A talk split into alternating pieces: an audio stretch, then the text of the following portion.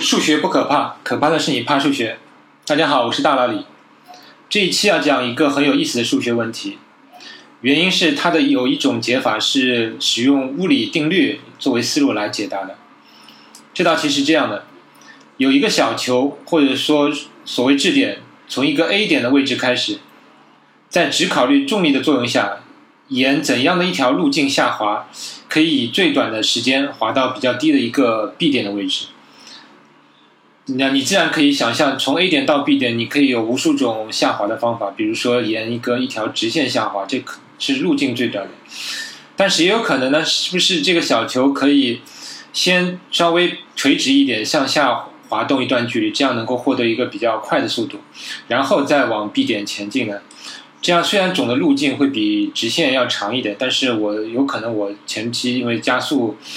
比较多，那么速度会比较大，这样时间会不会更短一点呢？这样就成了一道很有意思的数学题。如果你还是不明白的话，你不妨看一下本期节目里的这呃介绍，有一个附图，然后你看一下就会马上明白。而这个问题就是节目标题的所谓最速降线问题，意思就是最快下降的曲线的意思，就是要找到这样一条曲线，能让这个小球以最快的速度下降。我第一次看到这个题目的时候，就感觉这个题目好精妙啊。因为题意是如此的简单，但答案却不是那么样那么明显，而且我可以告诉大家，最后的答案确实不是一条直线。最早的时候，伽伽利略也曾经研究过这个问题，他认为是一条圆弧最快，但可惜他的答案也是错的。现在你可能有有点奇怪，这道题明明就是用数学来解答一个物理问题嘛，为什么我的标题是会说是用物理定律来解决数学问题呢？你先不用急，听我来慢慢解释。为了说明这个问题，我请大家另另外再做一道很有意思的智力题，姑且叫它河中取物问题，就是从一个河流当中去取样东西的问题。河中取物，你可以在心里构画这样一个图景：在一张纸上水平画一条平行线，当做一条河流的河岸，线的上方是陆地，下方都是水。然后左上方离岸边一定距离外面画一一个点 A，作为你自己的位置。然后线的下方，也就是河水里面靠右边一点，你再画一个点 B，作为你想要到达的地方。可能这个水底在 B 点那个下面有一个宝藏，然后你想你想到那边去挖宝。然后你在陆地上的步行速度是已知的，比如说是 v 一。然后你在水里水平移动的呃水平游泳游移动的速度也是确定的，是 v 二。那么问你，你要沿怎样的路径前进才能以最短的时间到达水中的这个 B 点？也就是说，你要选择岸边的某个位置，先走到那个岸边，然后跳下水游到 B 点。也就是说，你会先走一条走一条直线，再然后再游一条直线。现在就是问你如何选这个岸边的这个位置，可以最快的到达 B。节目里的附图，呃，介绍里面有个附图，大家也可以看看，呃，便于你理解我刚才说的这个问题。怎么样？这个问题感觉是不是比最速降线问题要呃简单许多？而且我估计有许多听众小时候可能也做过这样一道题。我建议你现在可以暂停我这个节目。在纸上画画看，然后尝试解答一下这个题目，这是蛮有意思的。当然，如果你等不及的话，你直接可以继续往下听。那我现在可以告诉你答案，也就是说，如果你要找找到的这条呃最终的路径，如果把我如果不是你去移动，而是一束光要进行呃移动的话，那么你这条路径是符合所谓的光的折射定律的。我可以帮你回忆一下中学物理教过的这个折射定律，就是光从一种介质进入到另一种介质后，速度如果会发生变化的话，那么它的路径就会发生一次折射，然后这个折射的角度是符合所谓的入射角的正弦除以折射角的正弦，就等于介质一中的速度 v 一除以介质二中的速度 v 二，这是大家都学过的。这是挺有意思的，也就是说，光总是沿着花费时间最短的路径前进的，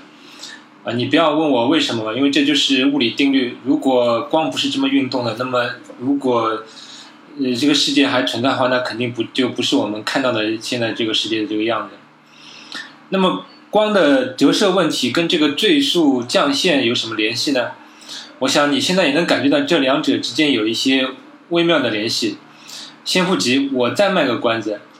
你现在还是可以在脑子里继续琢磨一下这个问题，但我想先跟大家聊聊这个问题的历史，就最速降线问题的历史，因为这个问题的历史是非常有趣味的，可谓是历史上最为大牌云集的一次数学竞赛。情况是这样的，前面说过，伽利略曾经研究过这个问题，但是他没能找到正确答案。在伽利略之后，大概过了六十年，到一六九六年六月。来自瑞士的数学家约翰·伯努利在当时的一本数学刊物《博学通报》上又重新提出了这个问题，并向全欧洲的数学家提出公开的挑战。这个约翰·伯努利的名字大家可能听过，其实他的哥哥也很有名，叫雅各布·伯努利。但是两兄弟的一生的呃关系都不太好。约翰在明里暗里都在跟哥哥较劲，想要证明自己的数学才能要比哥哥好。因为他哥哥是受聘于大呃很多大学的那个教授嘛，职位地位都明显比比他高，所以他一直想证明自己其实数学能力比比他哥哥还要好。甚至于当他哥哥呃雅各布去世之后，这个约翰伯努利还在跟自己的儿子呃丹尼尔伯努利较劲。其实他的儿子也是一个数学天才，当老爸的应该是挺开心的。但是当父子两个人在差不多。时间都发现流体力学的一些成果的时候，这个当老爸的约翰伯努利还把自己的成果发现时间改早两年，以便呃让自己成为首先的那个发现者。总之，这个家族是一个呃天才的数学家族吧，但是内耗比较严重。好了，闲话少叙吧，就是说约翰伯努利在教呃这个学报这份杂志上重新发布了这个问题，并向。全欧洲的那个数学家提出挑战之后，我们来看看到底有谁应战了。第一个回应的就是约翰伯努利的老师，德国的莱布尼茨，当年五十岁。啊，莱布尼茨当然是个大牛了，他的那个丰功伟绩都不用赘述了。但是在整个半年时间里面，只有莱布尼茨呃响应了这次的挑战。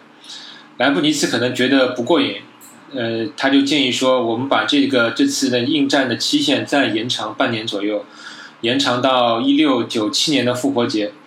这样可以让更多的人参与进来。可以说，此时这道题简直是检验当时谁是最好的数学家的一道呃数学竞赛题了。果然，到一六九七年的复活节，约翰伯努利收到了更多的答案，他一共收到了四份正确答案，再加上他自己的一份。他一共有五份正确答案，那这五个人都是谁呢？前面说过，一个是约翰伯努利他自己，还有就是他的老师莱布尼茨，呃，第三份就是正是来自于他的哥哥雅各布伯努利，他的哥哥在这次挑战中毫不示弱，而且后来，呃，雅各布还指出了约翰关于这个问题的一个。呃，证明的错误，并且纠正了这个错误，而约翰伯努利还把这个纠正切为己有。当然，这件事只能使兄弟两人的关系更差了。而第四份答案是来自约翰的约翰伯努利的学生罗必塔，啊，也有翻译成洛必塔，也就是洛必塔法则的那个洛必塔。顺呃，顺便说一下，其实呃，罗必塔法则是其实本来应该是约翰伯努利首先发现的。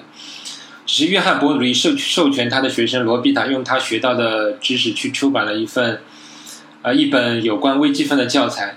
结果大家就认为这个法则是罗比塔先发现的，所以就后来就一直被大家熟知成为罗比塔法则。那么还有一份就是第五份答案来自谁呢？这份答案其实在这个博学通报上发表时是匿名的，但是大家都认为这个答案来自牛顿。这里面还有一个有趣的故事。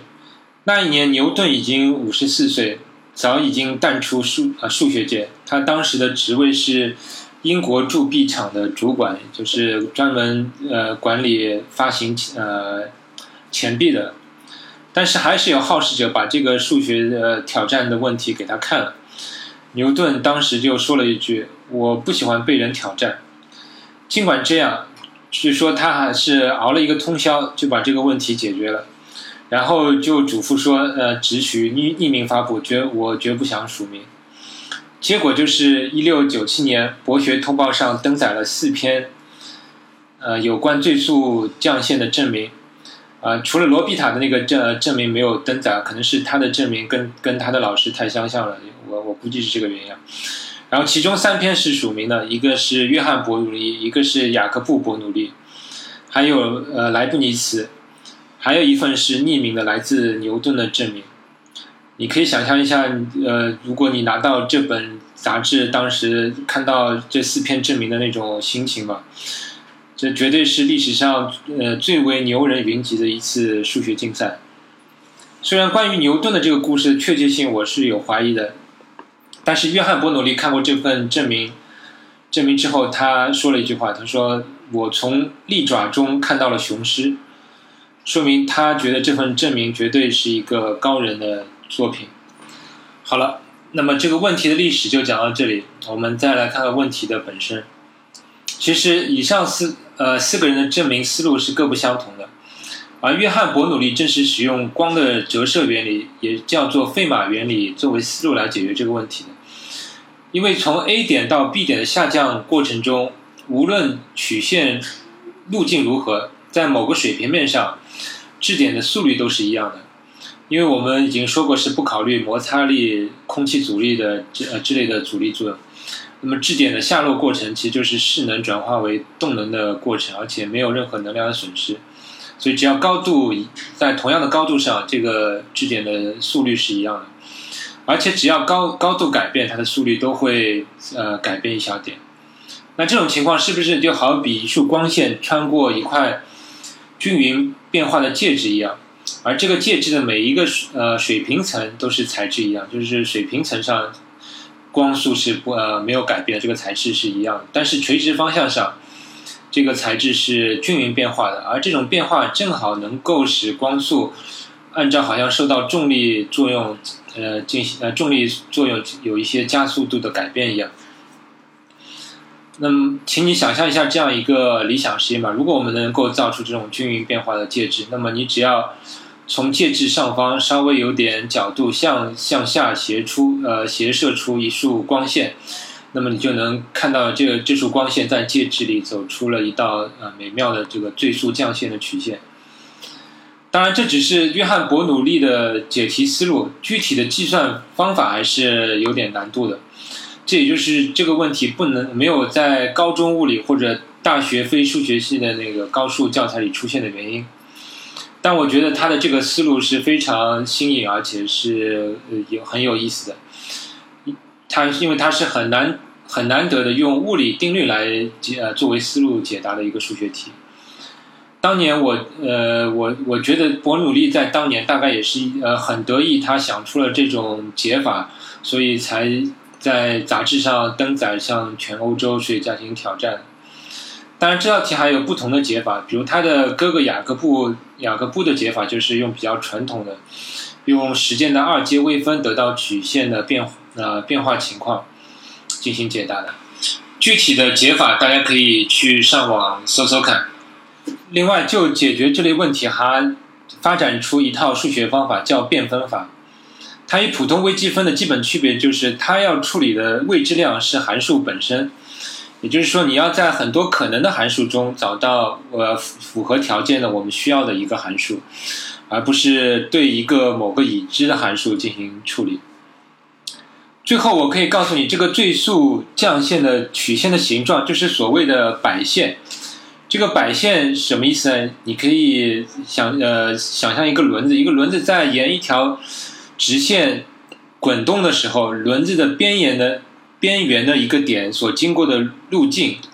就是这这个最速降线的曲线的那个形状。还有一个有趣的性质是，从最速降线上任何一个高度，如果从静止开始下落的质点，那么最终它们到达目的地那个 B 点的时间都是一样的。这也是最速降线一个很有意思的一个性质。那今天这个最速降线的问题就跟大家聊到这里。下一期我准备还是跟大家聊聊有关物理与数学相关的一个话题。我跟大家聊会聊一聊，看看现在的物理学家是怎么试图解决黎曼假设的。下期再见。